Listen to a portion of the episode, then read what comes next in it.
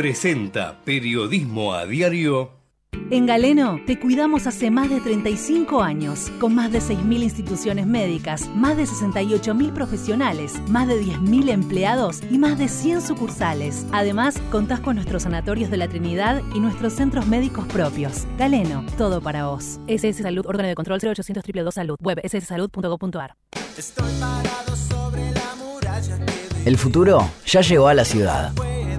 El telepase en la autopista Ilia ahora es telepase sin barrera, sin cabinas, sin detenerte.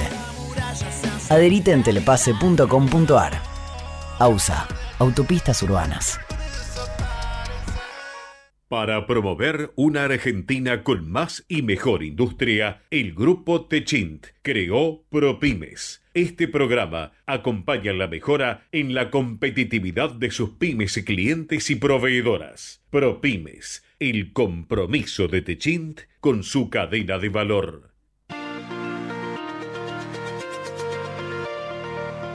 En la mañana de Ecomedios y con la conducción de Hugo Grimaldi, ya comienza la edición compacta de Periodismo a Diario.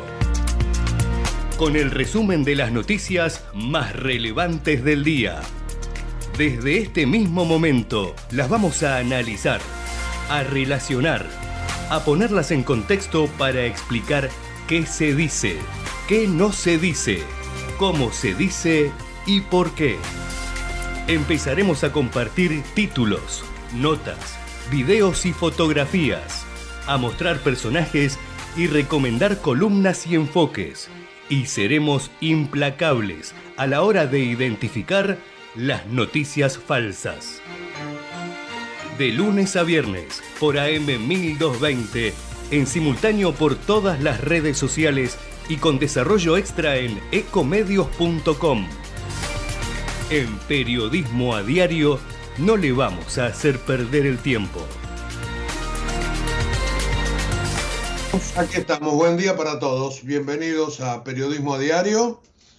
Estamos, este, como todas las mañanas, ¿eh? de 8 a 9 de la mañana. Estaba buscando el número de programa 132. Cielo nublado, yo diría muy nublado, con la posibilidad de que hoy por la tarde, en todo caso, hay alguna llovizna, pero no lluvias en cantidad. La máxima para el día de hoy, 16 grados. Actualmente 10 grados 7, por arriba del mínimo pronosticado. Eh, después tenemos para mañana, mañana viernes, 6 de mínima, 16 de máxima. Y el fin de semana, 5 y 16. Esos serán las marcas. Pero sábado y domingo ya con sol. Sobre todo el domingo que el servicio meteorológico lo muestra totalmente radiante. Frío, invernal, pero este, muy lindo tiempo para este fin de semana. Bueno, ahí estamos con, con alguna nana este, de inflamación en la conjuntiva, bueno, cosas, cosas de... A veces uno se toca sin querer la vista y ahí se lleva estos problemas. Pero bueno, igual podemos ver, igual podemos hacer el programa sin ningún tipo de problemas porque ayer estuvimos muy prendidos todo el día, este, sobre todo para hacer el seguimiento de la cuestión de los saqueos, que nos preocupaba mucho y evidentemente teníamos algo de información y otro poco manejábamos siguiendo los medios, más la televisión, etcétera, etcétera. Bueno, ayer se paró la cosa. Raúl Castells dijo que en realidad cuando le vuelvan a dar comida a la gente, este, esto se termina. Nosotros propiciamos los saqueos. Es más, dijimos, dijo Castells, ¿eh? Que, la gente vaya, que se lleve lo que pueda, que después lo comercialice, porque lo que hay que hacer es comer. Bueno, evidentemente, a confesión de parte, dijo Patricia Bullrich, esto, y al haberla nombrado a Bullrich, tiene, tiene un sentido, porque cada cual dentro de los tres, este, de las tres divisorias de aguas de las próximas elecciones, están tratando de llevar agua para su molino con esto. Así que ese sería en todo caso el costado no sucio, porque la política es parte de toda esta historia, pero es el costado que a uno no le gusta mucho, ¿no? Cómo todos están tratando de sacar rédito, lamentablemente, de una situación socioeconómica extremadamente mala, que le golpea el bolsillo y la panza a muchísima gente. Desde ya que uno no está para nada justificando todo esto, porque fueron cosas realmente este, aluvionales. Y hubo este, muchísima, pero muchísima, como si estuviera preparada la cosa. Casi 100 detenidos hubo en todos estos hechos que se dieron este, durante el fin de semana, pero particularmente el día lunes, como hoy comenta un diario, me parece que Clarín, en la tercera, perdón, en la primera sección electoral. Este, y no en la tercera, donde en todo caso está la gente más carenciada. Bueno, dicho esto, dicho esto, a mí me gustaría comenzar con un comentario. Porque claro, está también lo del Fondo Monetario, ya vamos a hablar de masa, del dinero, cómo entró, qué entró, para qué, etcétera, etcétera. Pero el primer comentario yo lo quiero centrar en Javier Milei, que ayer fue protagonista a varias puntas. Obviamente que después de las PASO, él alcanzó un nivel eh, de exposición verdaderamente alto y esto genera que en general el mundo político circule alrededor de él. Desde el propio la propia Libertad Avanza tratando de buscar nuevos adherentes para las elecciones generales. Lo que está buscando Milei es ganar en primera vuelta. Necesita dos cosas fuertes, ¿no? Sacar más de 10 puntos, superar 40 y esperar que quien venga atrás no supere los 30. Él cree que sus dos contendores, Bullrich y Massa, se van a neutralizar, van a quedar debajo de los 30 y por supuesto va a poder superar el 40% con todas las cosas que este, puede ir sumando. Pero también restando, porque ayer Milei tuvo amplio protagonismo nada menos que cerca del, del kirchnerismo. Por lo menos en dos cuestiones que paso a detallar. Primero, en la Cámara de Diputados, Milei votó en contra de las reformas que se pudieron sacar de la ley de alquileres.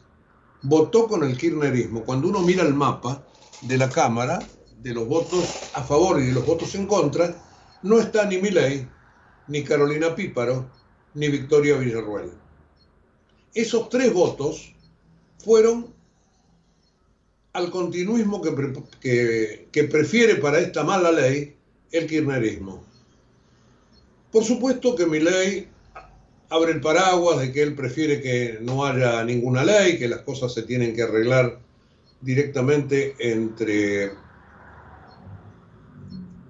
inquilinos y propietarios, pero creo que no toma en cuenta que lo que se votó es mucho mejor que lo que había y además, y después vamos a dar algún detalle de, esta nueva ley o de esta nueva media sanción, por supuesto, porque todavía falta el Senado y ya se verá cuándo, ¿eh? si ahora o, con la nueva composición. Este, allí mi ley no tomó en cuenta, estoy seguro que ni siquiera han leído el proyecto, que este proyecto dice, además de bajar a dos años, de tres a dos, este, que cada cuatro meses inquilinos y propietarios mano a mano pueden resolver cómo continuar la relación, lo cual es mucho mejor, inclusive para las ideas liberales de mi ley, que lo que hay, que lo que él votó. Continuar con este régimen dirigista. Así que ahí ha pegado un paso demasiado en falso Ahora ustedes me dirán, ¿y qué, a quién le va a interesar? Esto que, por supuesto, este, solamente lo marcás vos en tu programa, por ahí gente que está un poco más informada, el grueso este, no lo sabe. Bueno, yo tengo que decir que mi ley vota junto al kirchnerismo una ley totalmente dirigista que va en contra de lo que él este, pregona. Por supuesto que también fue noticia mi ley a partir de la cuestión de los saqueos. Allí, Gabriela Cerruti, hace dos días, la, la vocera, la portavoz presidencial, dijo, no hay saqueos, es mentira, esto, esto no se ha dado. Voy a leer un tuit. Las imágenes que están circulando en las redes sociales, publicadas en cuentas que claramente son seguidores o empleados de mi ley, no hay tales saqueos. Hay rumores y agitación a través de grupos de WhatsApp porque son profundamente antidemocráticos y quieren desestabilizar. Quiere decir que Cerruti lo pone en víctima a ley, diciendo que es él quien manda a desestabilizar. Después Castells, que está en las antípodas, este, dice lo que dice con respecto a las responsabilidades. Pero Cerruti lo pone en el centro de la escena a ley, obviamente para que éste diga que no, que él no ha mandado a saquear absolutamente nada. Y ella misma se pone la soga al cuello cuando dice que las imágenes son falsas. 150 eh, intentos de saqueo en el Gran Buenos Aires, 94 detenidos. Y bueno, este, Javier Milei ensalzado por la vocera presidencial. Ayer, cuenta La Nación, Sergio Massa desde Washington este, realmente reprobó muy fuerte lo que dijo, lo que dijo este, la vocera, la portavoz. Por supuesto que dentro del peronismo todos dicen que esto a ella la mandó Alberto Fernández, con lo cual nuevamente empiezan los tironeos de la interna sin ningún tipo de duda. Y después, este Massa hace una tercera manifestación poniéndolo otra vez a ley en el centro de la escena. Según el ministro, después de haber recibido la noticia que los fondos del FMI estaban camino a Buenos Aires, este, dijo que en realidad las charlas que tuvo Milei con el staff del fondo fueron muy constructivas, no como las de Juntos por el Cambio, que en todo caso pusieron demasiados palos en la rueda. Así que este, lo felicitó a mi ley.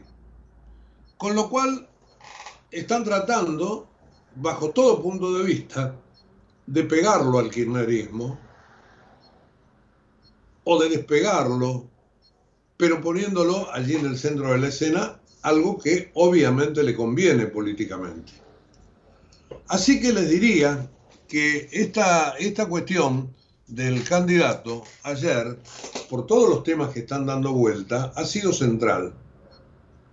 Y marca justamente lo que yo les decía al principio, que esta centralidad le da probablemente, veremos si, le dura los dos meses que faltan para las elecciones de octubre, este, le da la posibilidad de este, encaramarse en el primer lugar y quién les dice ganar las elecciones por sin necesidad de ir al balotaje. Así que este, Javier Milei, centro de la información del día de hoy desde esos tres puntos de vista. Pero les aseguro que el tema de la ley de alquileres es muy grave porque no dijo Milei ni tampoco su gente una sola palabra en la sesión. Ni siquiera se expresó dio quórum para que se inicie la sesión y después finalmente votó con media casta y en contra de la otra media casta y en contra también de su propia ideología. Insisto, no lo sé, tampoco los em, asesores legislativos de mi ley, este, no sé tampoco si leyeron o no leyeron el proyecto. Pero solo por el hecho de que es una ley mejor, él no podía quedarse, por más ideología que tenga de, querer libertad para los inquilinos y para los propietarios, no podía quedarse con aquello que era mucho peor. Así que es un paso verdaderamente en falso. Bueno, 8.13 minutos de la mañana. Vamos a hacer una cosita porque necesito este, ordenar algo todavía por acá. Pero dicho esto, para, comenzar el programa, este, me meto enseguida, después de la pausa que vamos a hacer con un, con un poquitito de música, con los temas del día, comenzando con el Fondo Monetario. ¿Mm? Ahí vamos.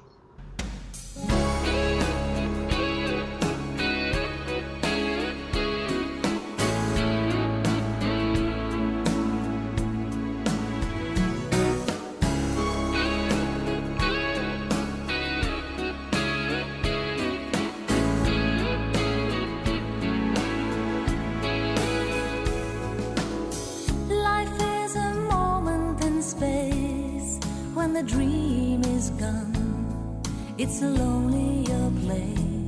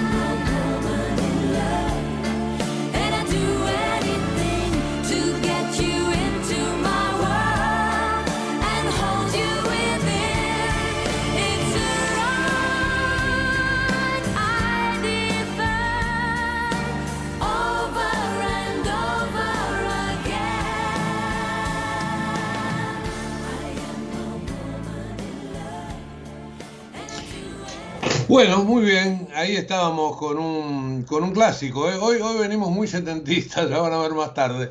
Eh, Dana Wenner, Mujer Enamorada.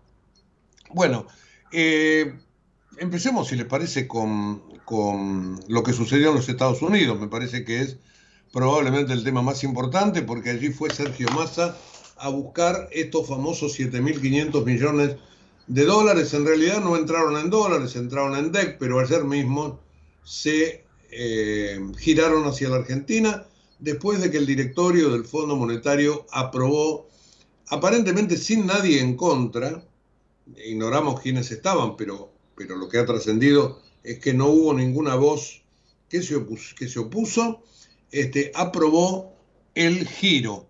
Eh, ayer las reservas subieron directamente 5.364 millones de dólares tras descontar los pagos.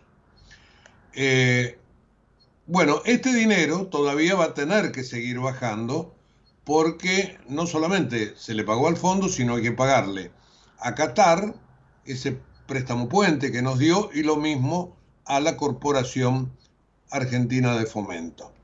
Una de las novedades, eh, inclusive eh, hay que leerlo con, con mucho cuidado, es el comunicado del Fondo Monetario, donde se informó que el directorio ejecutivo consideró que no se habían alcanzado los objetivos claves del programa hasta finales de junio de 2023, sobre todo en lo que hace al déficit fiscal, al financiamiento monetario al tesoro y de acumulación de reservas. Justamente los tres temas críticos que se discutieron y que hicieron de algún modo caer el acuerdo y empezar nuevamente con esto pidiendo, políticamente hablando, Massa pidió dos cosas, que se terminara la quinta y la sexta revisión, que es a fin de septiembre, que el fondo no venga hasta que se celebren las elecciones y que se giren 10 mil millones de dólares de acá a fin de año. Bueno, 7.500 en este primer tramo que va a tener que servir para pagar lo que hay que pagarle al fondo del préstamo anterior. Si la Argentina no los tiene, depende de esto, pero con una novedad, que va a poder eh, manejar eh, el tema del dólar, del dólar financiero. ¿Cómo? Bueno, Dice el comunicado, también se aprobaron modificaciones del objetivo de acumulación de reservas, así como de objetivos de saldo fiscal primario y de financiación monetaria del déficit, junto con el compromiso de aplicar un nuevo, política, un nuevo paquete perdón, de políticas para corregir reveses en las políticas económicas, salvaguardar la estabilidad y lograr los objetivos del programa. Y allí este, está la historia de cuánto podría utilizar Argentina para intervenir en los mercados. Y se habla de 1.000, 1.500 millones de dólares. ¿Cómo va a intervenir? Bueno, cuando observe que los dólares financieros se escapan, me refiero al contado con liquidación y al dólar MEP, probablemente lo haga este, interviniendo con bonos quizás eventualmente con algo de dólares, pero no sobran. Por lo cual se sabe que desde el punto de vista de la, este, de la incertidumbre, que de eso se trata, el gobierno, el Banco Central en este caso, va a poder intervenir en el mercado para evitar que se le escapen este, los números. Así que este, en esto confía seguramente el ministro y esta historia habrá que ver cómo se desarrolla. Ayer por lo pronto el dólar blue subió 8 pesos, cerró a 735, la brecha con el dólar oficial se amplió a 112, eh, quedó 130 pesos por encima del valor que reflejó el día previo de las elecciones primarias, esto es un avance del 21,5%, justamente un número que indica que se comió la devaluación. Una devaluación tal como se hizo, sin ningún plan por detrás, todos los expertos dijeron que iba a ser pan para hoy y hambre para mañana, y así resultó. Por eso se espera que a partir de hoy el mercado, en todo caso, empiece a calibrar estas intervenciones del Banco Central para ver hasta dónde puede estirar la soga.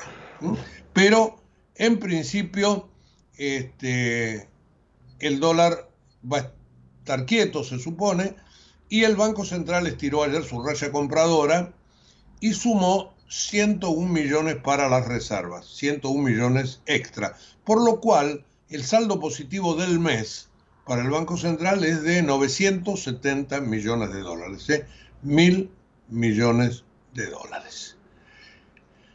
Este, así que, mm, ah, y, hablando de esto, hay un tema que también lo tenemos que relacionar, que por el cepo, la deuda comercial de las empresas es récord histórico. Es un informe de Ecolatina que ayer recibimos y el stock de deuda trepó a 34.300 millones de dólares. Eh, esto tiene que ver, evidentemente, con que el Banco Central no le da dólares a todo el mundo, pero también tiene que ver con fondos que las empresas, me, refería, no les da a todo el mundo para pagar importaciones, pero eh, las empresas tienen que girar eh, utilidades y no disponen de este, la autorización del Banco Central. Así que el número es muy, pero muy alto. Muy, pero muy alto. Según Ecolatina, los principales acreedores son empresas del mismo grupo económico, que es lo que les comentaba recién, empresas que tienen que recibir los giros desde la Argentina que no se están haciendo. Así que récord histórico al respecto. Todo esto dentro de la cuestión cambiaria. Eh, ¿Cómo titulan los diarios? Vamos a mirar ya mismo los diarios este, estrictamente económicos. Tras giro del Fondo Monetario, las reservas superaron 29 mil millones de dólares, dice ámbito financiero. El diario va de negocios, economía intervendrá por bandas cambiarias para estabilizar el dólar. El, fondo giró los dólares comprometidos y autorizó la utilización para controlar las cotizaciones paralelas. Eh, el contado con liquidación y el, y el, y el MEP no son cotizaciones paralelas son cotizaciones de un dólar distinto que los privados manejan entre sí. Pero como al gobierno le repugna que los privados puedan hacer negocios, entonces mete la cuchara gastando dólares para frenar las expectativas, porque saben que si bajan el blue, perdón, si bajan el contado con liqui y si bajan el MEP, el blue también se va a moderar. Así que en eso están. Eh, Massa consiguió los 7.500 millones del FMI, y habrá un cambio en las metas. El giro ya fue realizado y logró el visto bueno del directorio por unanimidad. Le dará la chance al ministro de intervenir en el mercado de dólares financieros. Esta es una explicación cabal desde un diario estrictamente este, especializado de lo que ha sucedido ayer. El economista, Fondo Monetario desembolsó y subieron 5.364 millones las reservas garantiza estabilidad hasta fines de noviembre, dijo Massa, y agregó que el Banco Central sumará 3.400 millones netos para frenar ataques especulativos en los dólares paralelos. Tampoco entiendo el concepto, pero no importa. Están dados así, todos sabemos de qué se está hablando. Hasta página 12 titula Del fondo con los fondos, Massa con Georgieva el directorio concluyó la quinta y sexta revisión del acuerdo con Argentina, desembolsó de inmediato 7.500 millones de dólares que fortalecerán las reservas del Banco Central y su capacidad de intervención frente a los ataques especulativos. La decisión se tomó por unanimidad sin objeciones de ninguno de los integrantes. Hasta noviembre no habrá más supervisiones del fondo. También Clarín y Nación traen en su portada esto en el caso de Clarín, al anunciar el préstamo del Fondo Monetario, Massa dijo que mi ley fue más positivo que Juntos por el Cambio. Justamente esto es parte de, del comentario que yo hice al principio. Y el diario La Nación trae esto como tercer título. El Fondo Monetario envió los dólares y estableció nuevas metas.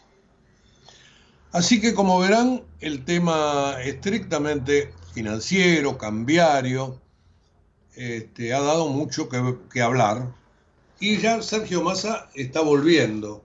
¿Por qué? Porque a partir de hoy, probablemente de esta misma tarde, empiecen empezarán a darse a conocer las medidas que se van a anunciar como compensación de esa devaluación que ya les reitero, se la comió este, en menos de, dos semanas, semana y media.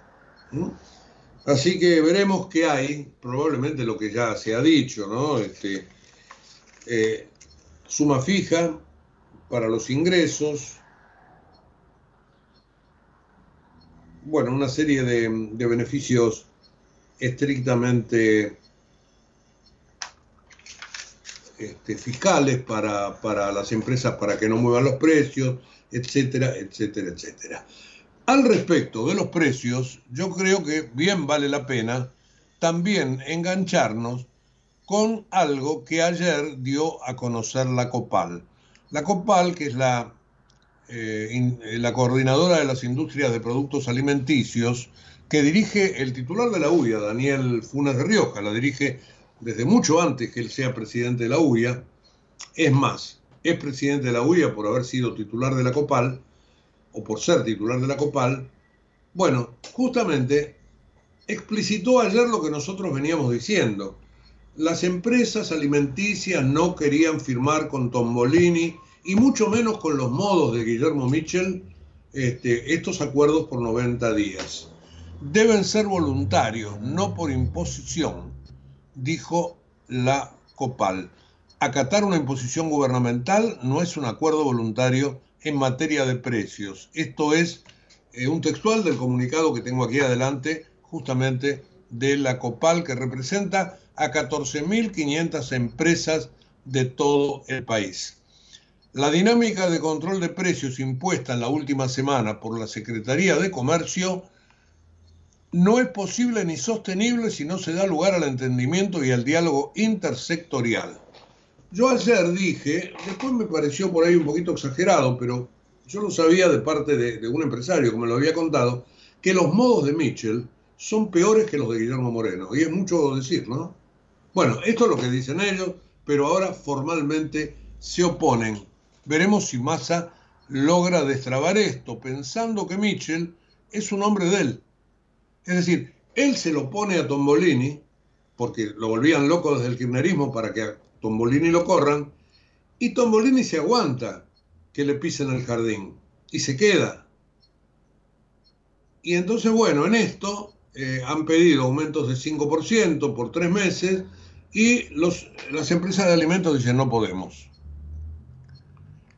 A cambio, Mitchell les ofreció a las empresas recortes fiscales, una fuerte rebaja en el impuesto al país, eh, cuando acceden a los dólares oficiales para importar, pero las empresas dicen que eso no incide demasiado en sus costos y por lo tanto este, no quieren saber nada. El comunicado, sigo leyendo, a pesar de que la industria de alimentos y bebidas ha demostrado siempre un firme compromiso al participar en distintos programas de gobierno y acuerdos voluntarios, y acuerdos voluntarios de precios,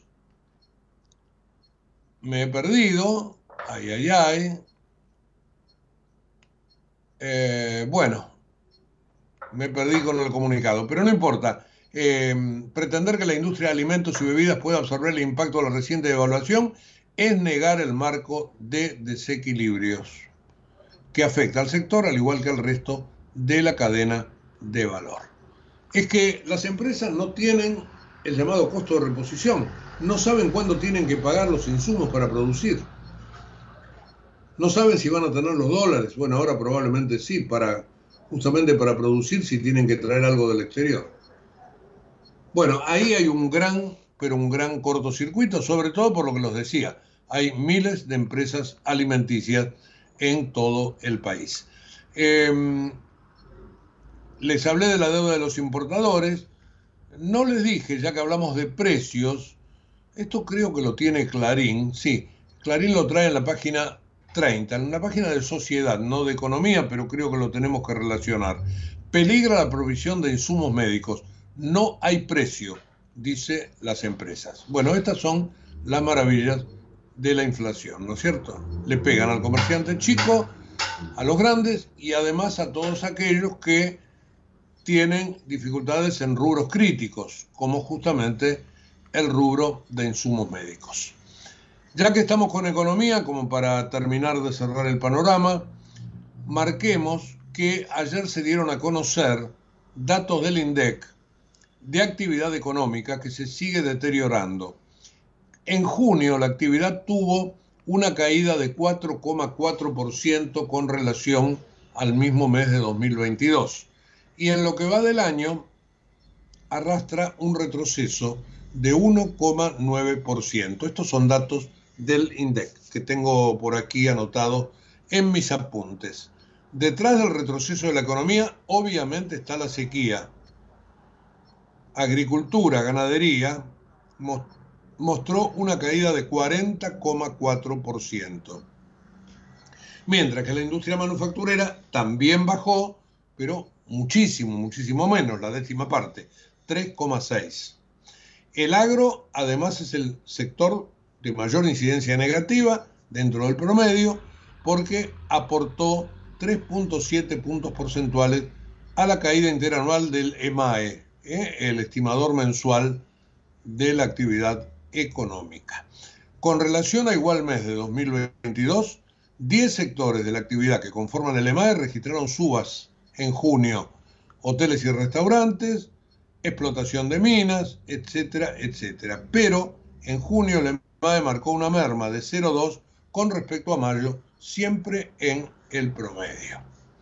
Así que mirando para adelante, ¿cuánto puede dar negativo este año? Bueno, hay algunos que lo están calculando arriba de 3%.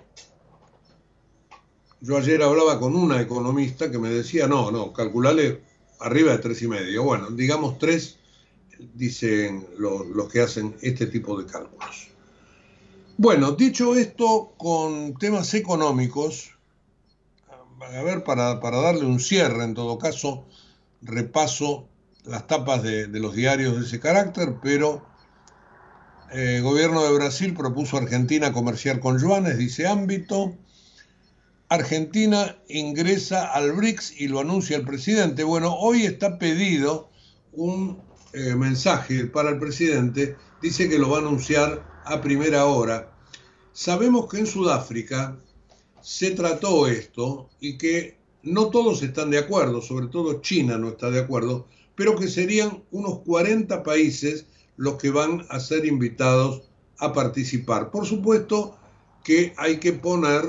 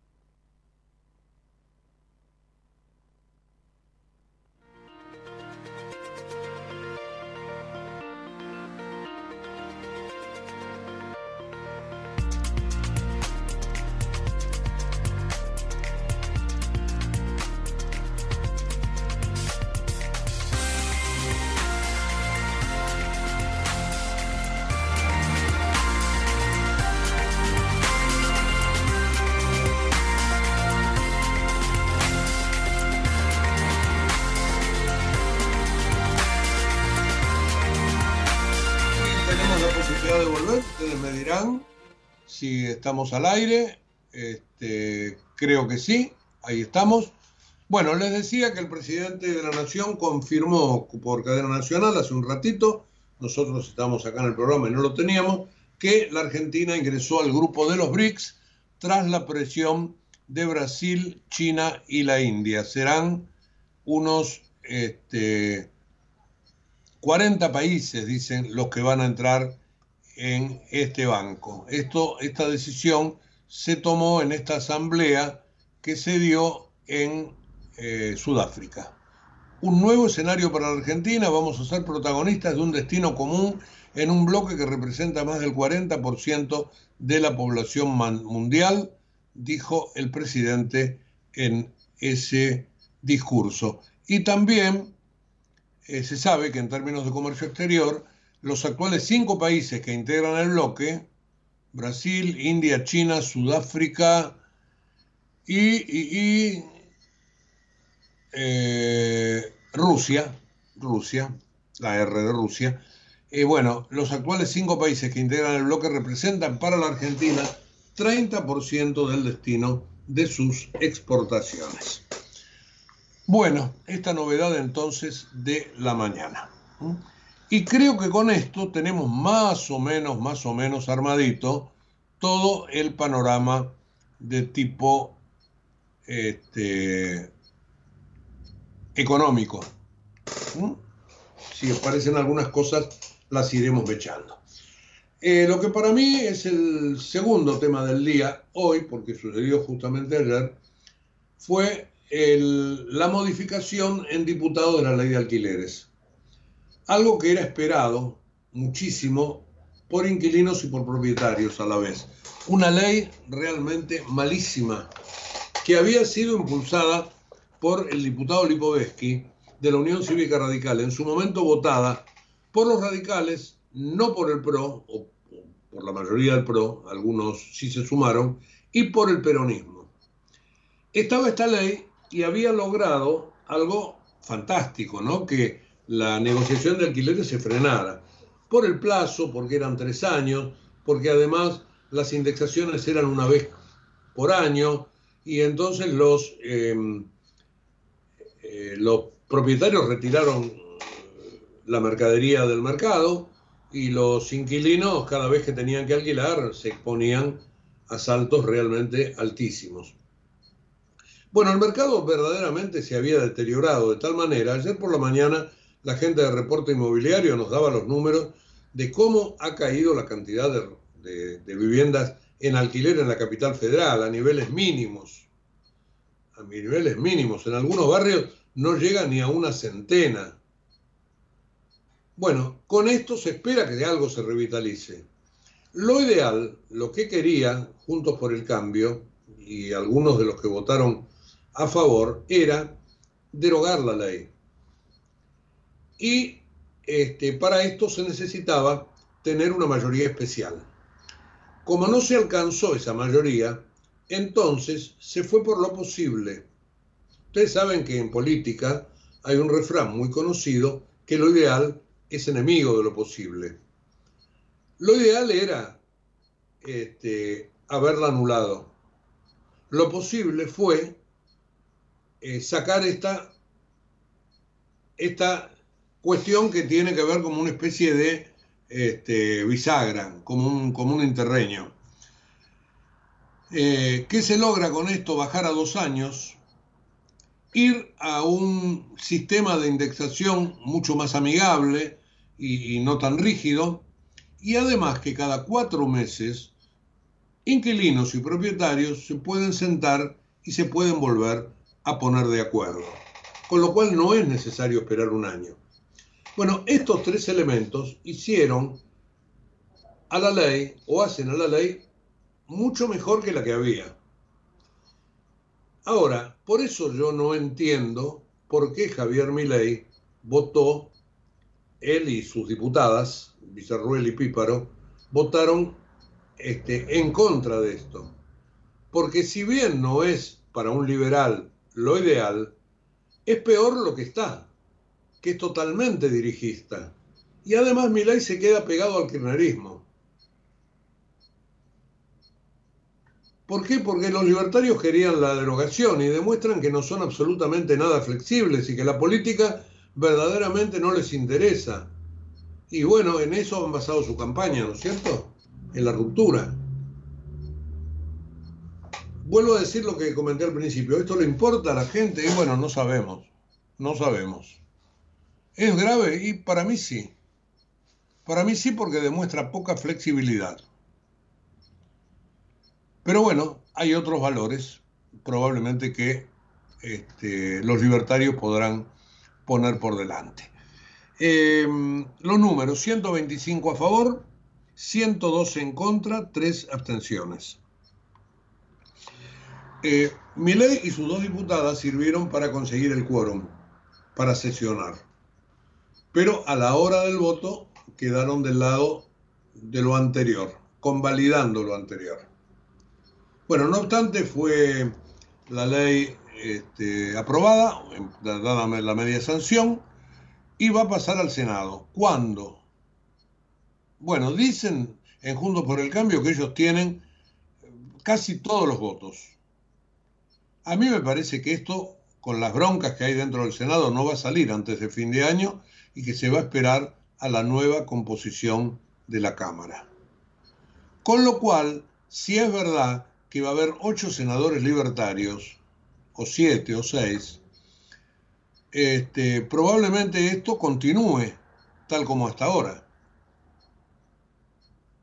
Porque ellos van a seguir lo que, lo que dice mi ley y van a volver a votar con el peronismo para que de esa manera se este, consolide el actual sistema, que es tan nefasto, tan perverso. Bueno, así que Juntos por el Cambio logró modificar finalmente en diputados la ley de alquileres. Ese para mí es el segundo tema. Tengo por aquí el tercero, que es el de los saqueos, donde hay muchas novedades que van con lo político este, y con lo social, obviamente. Pero si quieren lo dejamos para dentro un ratito. Les dije que nos veníamos muy setentistas hoy en materia musical. Bueno, vamos con un poquito de música y ya se van a dar cuenta por qué lo digo. Enseguida les cuento, vamos.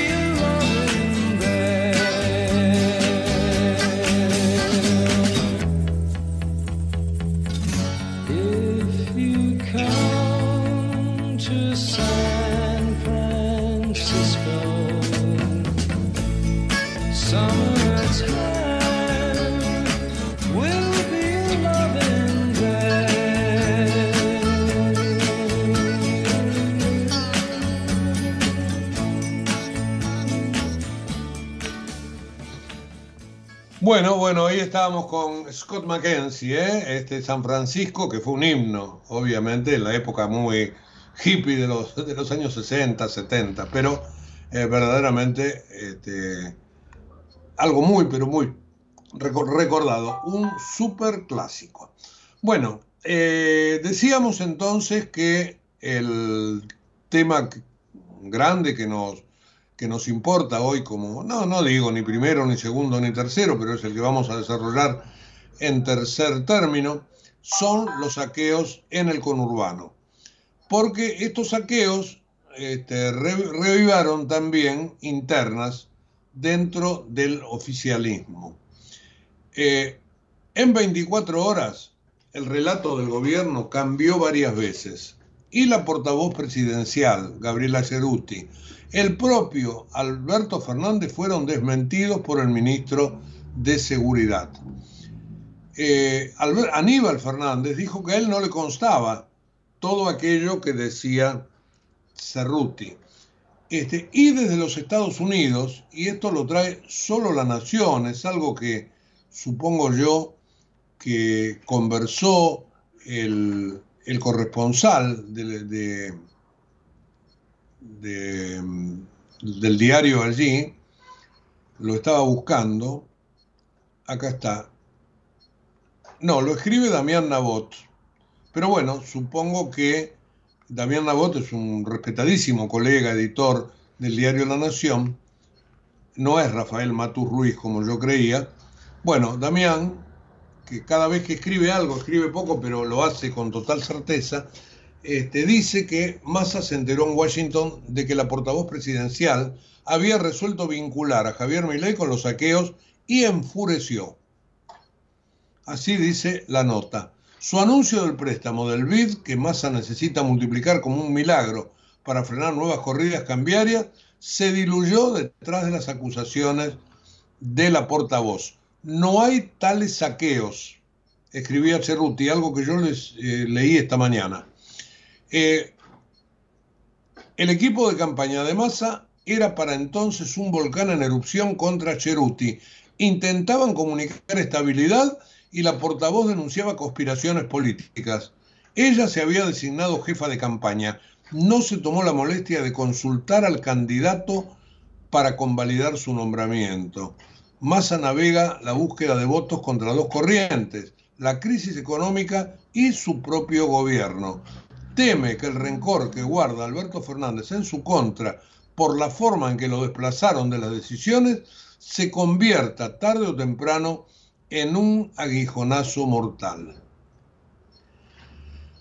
Bueno, este, como verán, nada es sencillo dentro del gobierno, ¿no? Las internas siempre afloran. Eh, volvamos puntualmente al tema de los saqueos.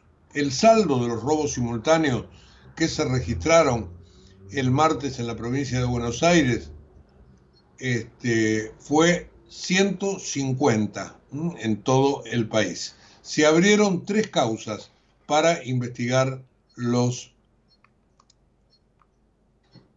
incidentes. Hay un mapa en La Nación donde se ve el país con algunas marcas en Mendoza, puntualmente tres, La Cera, Guaymallén, Rivadavia, en Río Cuarto, en San Nicolás, Cutralcó en la provincia de Neuquén, Bariloche en Río Negro, Orán en Salta y General Pueyrredón, que es Mar del Plata, en la provincia de Buenos Aires. Y además hay un recuadrito donde marca los lugares en el Gran Buenos Aires. Como yo les decía, la mayor parte en la primera sección electoral. Tigre, Escobar, Pilar, Malvinas Argentina, José C. Loma Hermosa, 3 de febrero, algo de la tercera, Morón, Merlo, Moreno, Lomas de Zamora, pero no los distritos más calientes, como podría ser, por ejemplo, La Matanza. Allí este, el tema de los saqueos no se dio. En ese, en ese mapa uno puede ver este, un montón de cosas que, que, bueno, que tienen que ver con este, todos los rulos que se está haciendo el gobierno al respecto. En este caso, volviéndolo a poner a Milei en el centro de la escena. Por eso, Massa lo felicita a Milei. Dice, no, no, me cuentan en el fondo que Milei, eh, cuando estuvo hablando con ellos, habló muy bien, diciendo que era necesario que ellos giren la plata. En cambio, Juntos por el Cambio no. Yo espero que hoy aparezca el retruque del otro lado, porque siguen siendo las, este, las acusaciones muy, pero muy graves. O es una picardía de masa para dejarlo pegado a mi ley. Eso nunca lo sabremos porque cada cual está jugándose su partido. Eh, la Casa Rosada activó un comité de crisis para abordar la ola de saqueos. Eh, se mantuvo la acusación contra Javier Milei.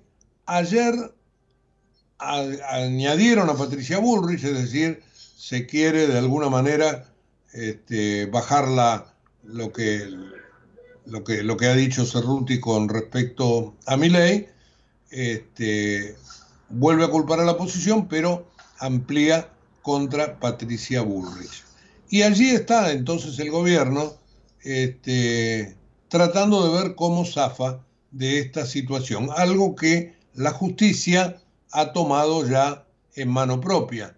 Abrió tres causas, una fiscal pidió informes sobre el uso de redes, sobre todo quiénes fueron los que difundieron todo esto, en función de el tema de Cerruti.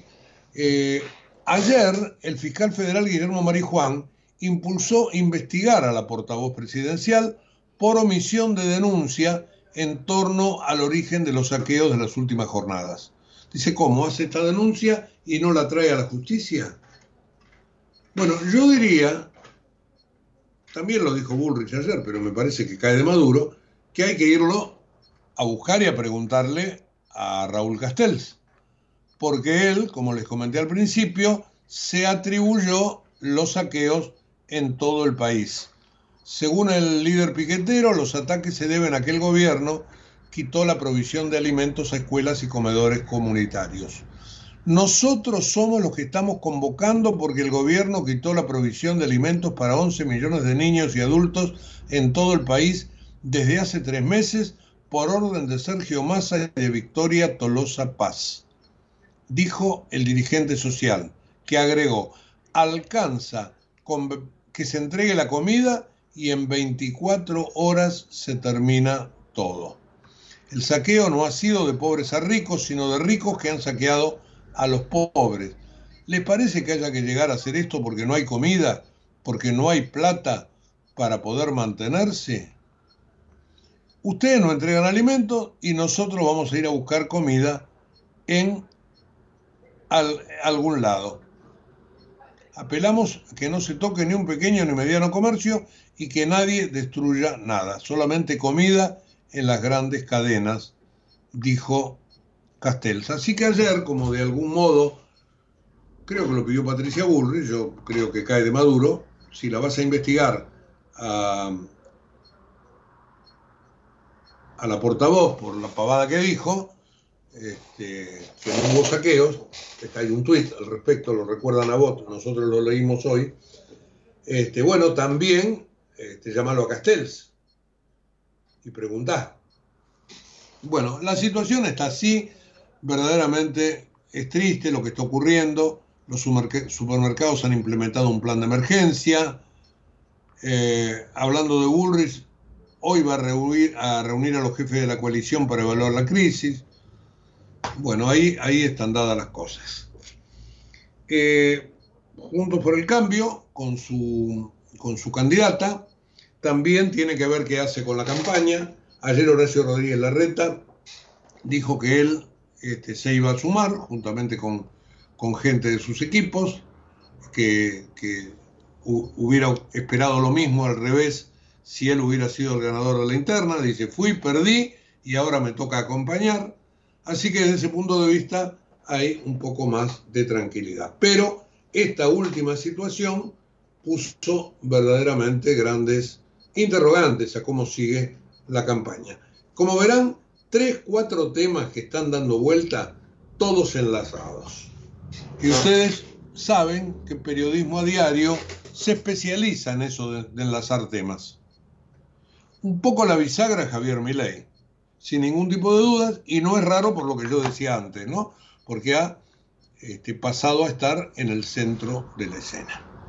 Bueno, algunos otros temas para ir cerrando el programa. Eh, les hablé de las empresas de alimentos, de la caída del nivel de actividad. Los piqueteros esperan medidas compensatorias, que les dije Massa va a empezar a anunciar a partir de hoy. Hoy justamente los piqueteros van a ir a Plaza de Mayo, pero no van a cortar los accesos, simplemente harán oír su protesta pero sin eso que tanta conmoción causa.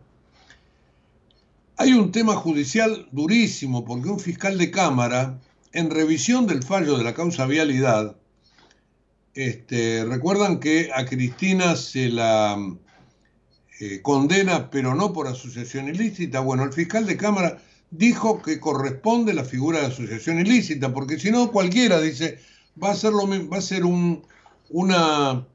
este, un delito, y si esto no se enlaza con la multiplicidad de delitos, este, paga por uno y no por todos. Ese es el argumento del fiscal, creo que Villar, de apellido.